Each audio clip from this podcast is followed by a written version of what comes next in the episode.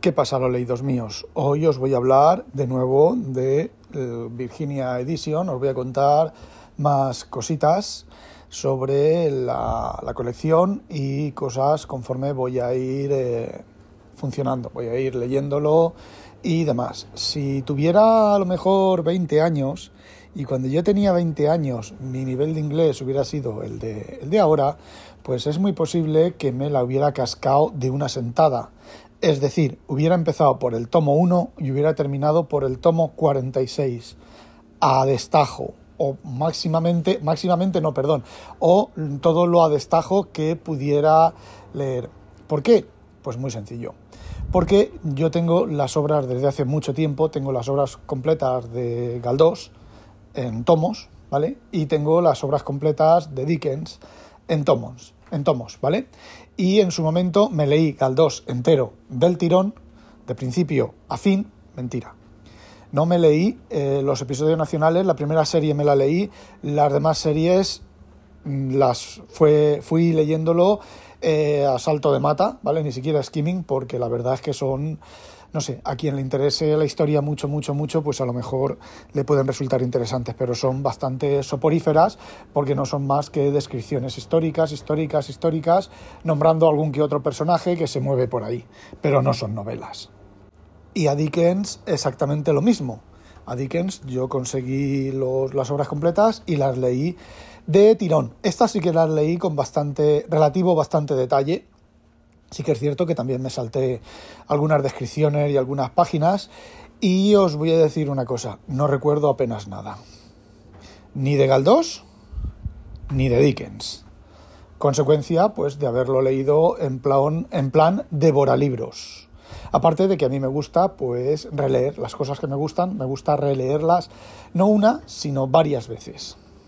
Y si el libro es bueno, siempre le encuentras cosas diferentes. Además, de leer en la juventud a leer en tu madurez cambian muchas cosas, ¿vale? Yo en mi juventud quería aventuras, desarrollo de acciones y cosas así, sin quedarme a pensar mucho en el tema de lo que hay debajo, y ahora es justo al revés. De hecho, estoy leyendo a Dickens otra vez, despacio, ¿vale? Novela a novela, con tranquilidad. He empezado a leer eh, Galdós otra vez, estoy con La Fontana de Oro eh, de momento la estoy escuchando en audiolibro, eh, despacito. Y bueno, siempre está Verne, que estoy en la cuarta o la quinta vuelta completa. Lo que pasa que esta vuelta es un poco diferente porque estoy leyendo. Eh, la vuelta anterior leí la colección de Orbis, las novelas que no había leído con anterioridad, las traducciones que no había leído con anterioridad. Es decir, Orbis se basa en la colección de tomos rojos de Plaza y Janés, es el mismo texto corregido. Entonces, solo leí las de Orbis que están en el texto de Plaza y Janés y no están en Jubera, porque de Jubera ya las había leído. Y ahora estoy leyendo Aguilar, otra vez en este ciclo estoy leyendo Aguilar, pero no estoy terminando, voy muy despacio más que nada porque, bueno, pues al ser el presentador de esto del eh, Berneando, del programa este de, podcast o de televisión de Berneando, pues eh, estoy un poco, tengo que no leer lo que yo quiero y leer lo que toca en el mes o estar un poco al loro con lo que toca en el mes. De hecho, también os adelanto que de aquí a fin de año el entrevistado voy a ser yo. Bueno, volviendo a Heinlein, yo llevo un diario, gracias a Inconvenient, a mi señora esposa, que me llena de libretas y de plumas estilográficas, pues yo llevo un diario desde hace ya bastantes años. Eh, pero no es un diario típico de, querido diario, hoy he ido a casa de mi mamá y he visto a mi mamá y hemos, y hemos hablado de esto y del otro y de lo demás allá. No es ese tipo de, de diario, es un diario más bien de que cuando me pasa algo, eh, digamos que es un diario mm, introspectivo. Tampoco os penséis aquí que estoy hablando de la insoportable levedad del ser, ni sobre el sentido de la vida, ni cosas de esas, ¿vale? Simplemente pues son cosas importantes o relativamente importantes que me pasan y las escribo y las comento y comento sobre ellas. Bien. Ese diario, pues como podéis comprobar, hay semanas, meses que no me pasa absolutamente nada, hay otras semanas, meses que me pasan muchas cosas, pero o bien no me acuerdo porque no tengo la costumbre de escribir en el diario, o bien simplemente pues mañana lo escribo, mañana lo escribo, mañana lo escribo y se me olvida, ¿vale? Algo muy típico de los españoles del, mañana. Como dice mi jefe, eh, cuando mi jefe me dice mañana es que ya lo haremos, cuando me dice tomorrow es que eh, lo vamos a hacer, ¿vale? Mañana, o sea, al día siguiente o en próximos días. Bueno, pues he decidido, he cogido una de esas libretas tan chulas que me regala mi señora esposa y eh, es una libreta, he cogido una libreta de estas que son como de scrapbook, con las tapas de cuero, además son de cuero, ¿vale? Y papel de este, de, puntitos, y muy bueno. Y ahí voy a escribir, estoy escribiendo ya, eh, el diario de las obras completas de Heinlein. Voy a contar ahí, voy a contar lo que las cosas que me pasan.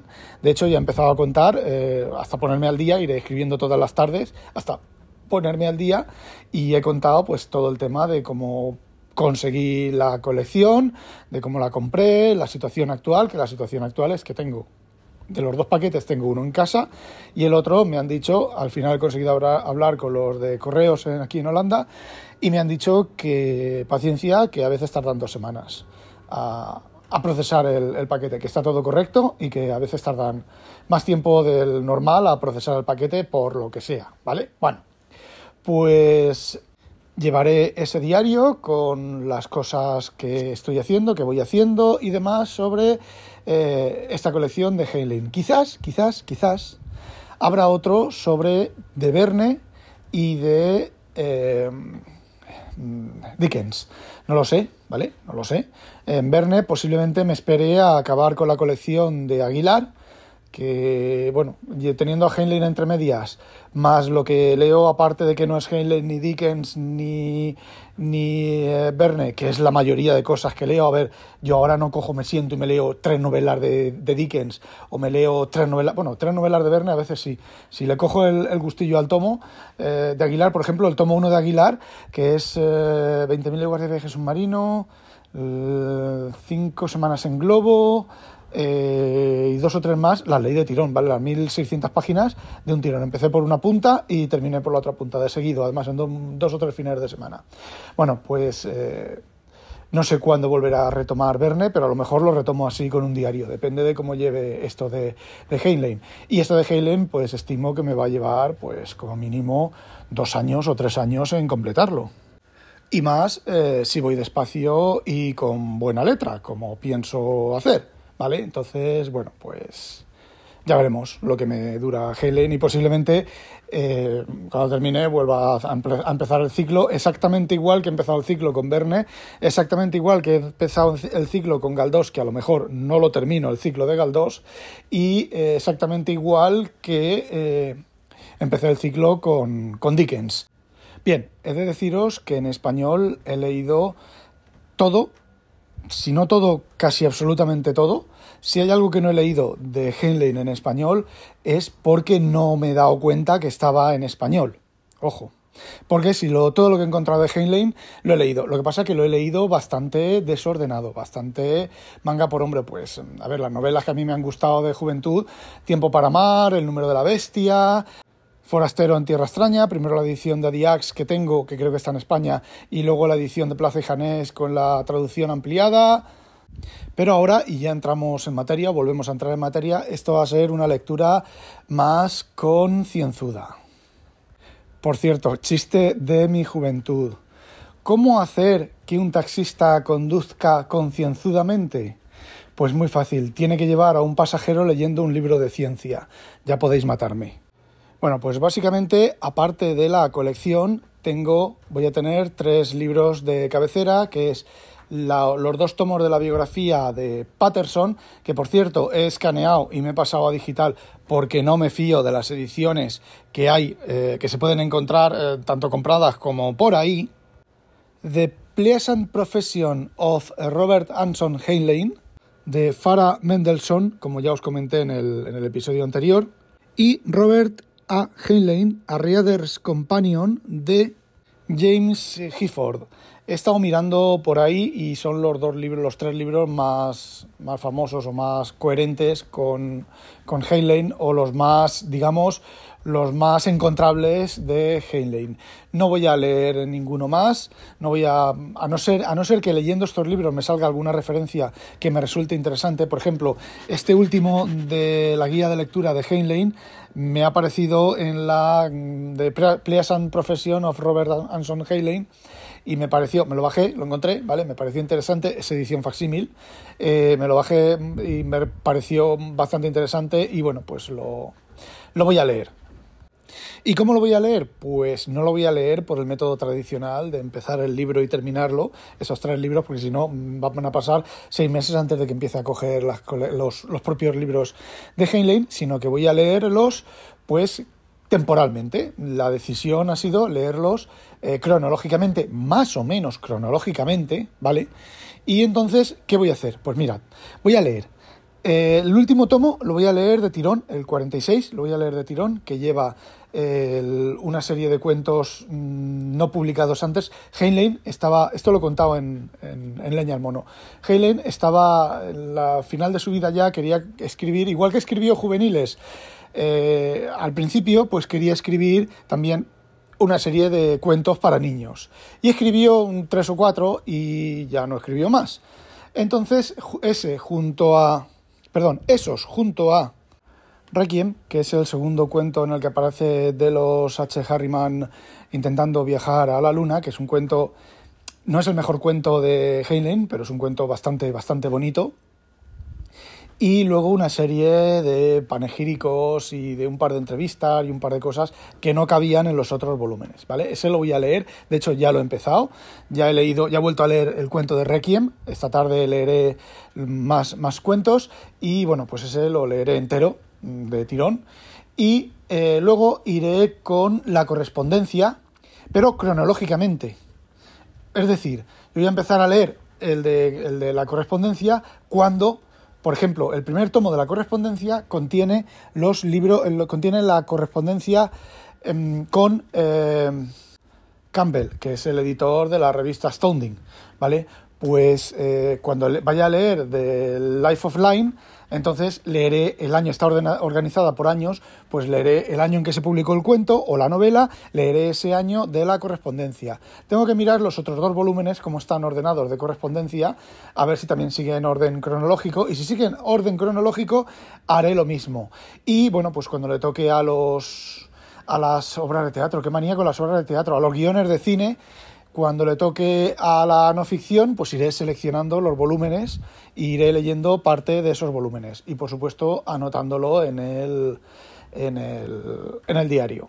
Eh, que como ya os he dicho, en el diario voy a anotar impresiones. Bueno, a lo mejor anotaré también eh, resúmenes y cosas así, pero vamos, en principio los resúmenes de las novelas y los cuentos, a ver, me los sé, ¿vale? Los cuentos me los sé todos y las novelas que he leído me las sé todas. De hecho, Tiempo para Amar las habré, habré leído, bueno, ni os imaginéis las veces que he leído. Y El número de la bestia, pues también. Y sé, a ver, sé conscientemente que no son, no son grandes obras literarias ¿vale?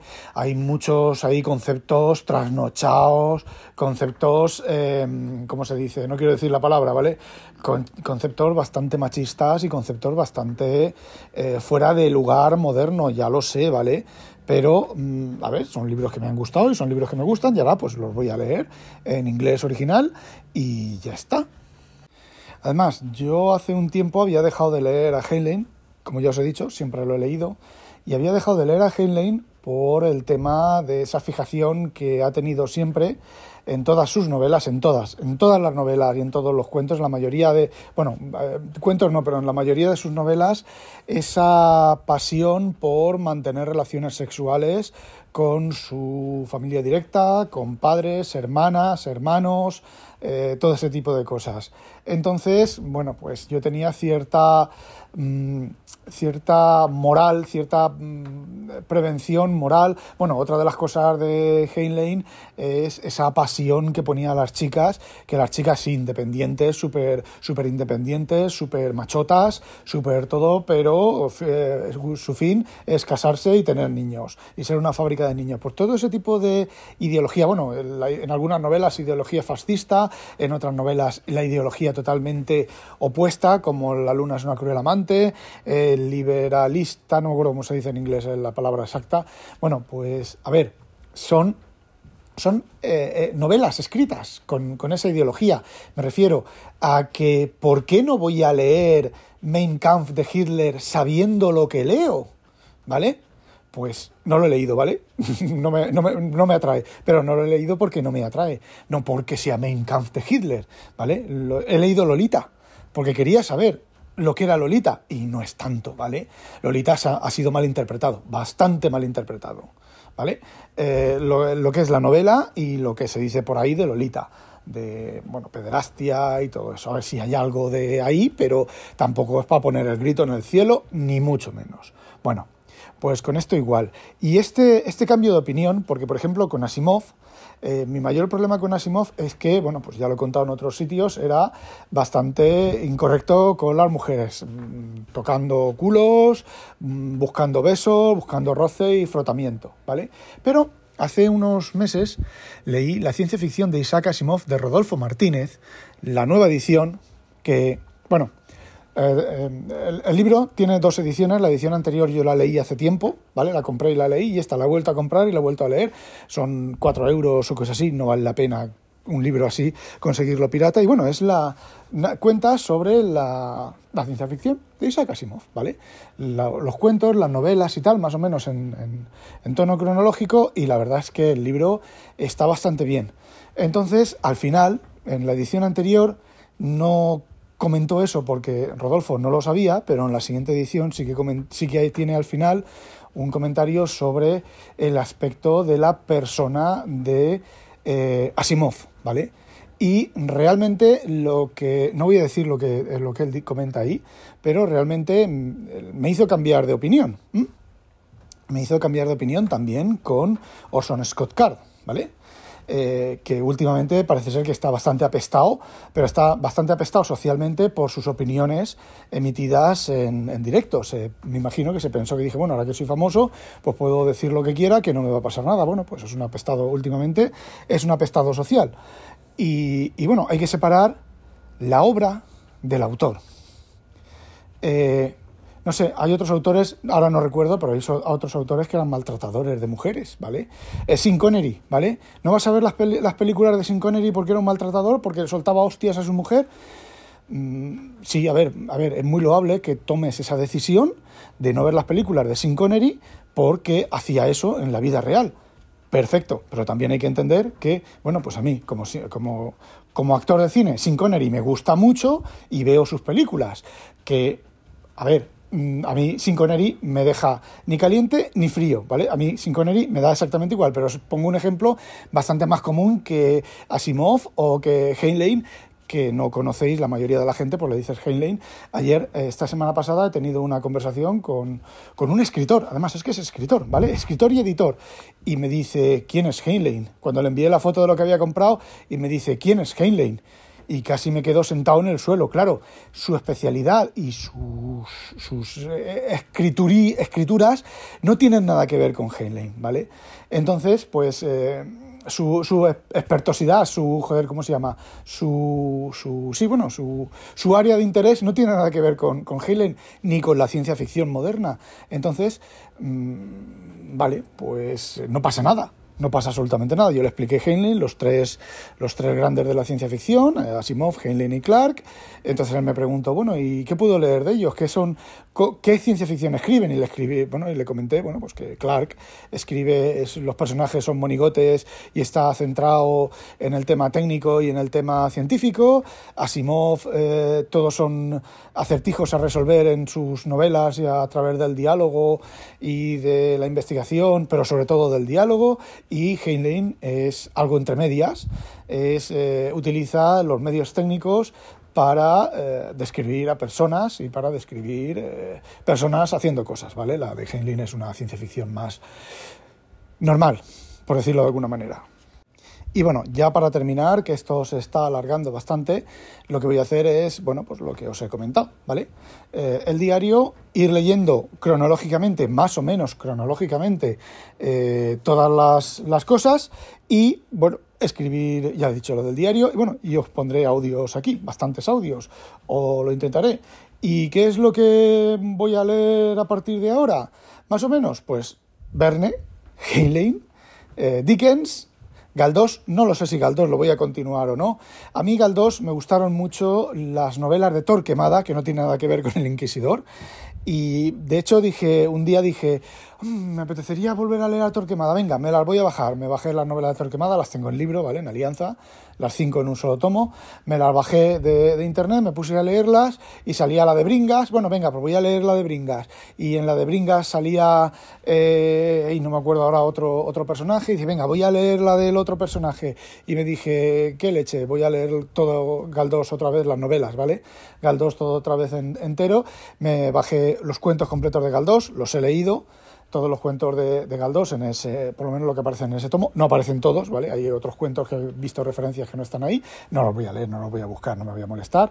Y ahora estoy con La Fontana de Oro y seguiré con, las siguientes novelas. Eh, despacio y, bueno, con preferencia a Heinlein y a, y a Verne. Bueno, y evidentemente novedades, otros libros y demás, ¿vale? Tengo que, tengo que terminar, no, quiero terminar los dos que me quedan de Sanderson, de Nacidos de la Bruma, y quiero dentro de a finales de mes sale otro nuevo de Sanderson, otro del Proyecto Secreto, que no que creo que viaja al tiempo, a la edad medieval o a no me acuerdo dónde. Ese también lo voy a leer. Y me queda otro de los de estos que hay sueltos, también me queda otro, ahora no recuerdo el título, y todo eso lo iré leyendo, ¿vale? Iré leyendo novedades. Estoy leyendo las novelas estas de la detective Jane Eyre, Eyre Jane Eyre de la detective em, literaria, que es, eh, ¿cómo se llama? Ficción realística, ¿no? Eh, fantasía realista, realista, ya no me acuerdo del género, ¿vale? Este lo estoy leyendo por las noches a ratos antes de, de irme a dormir, pero que está bien. Y bueno, pues, ala, que me alargo.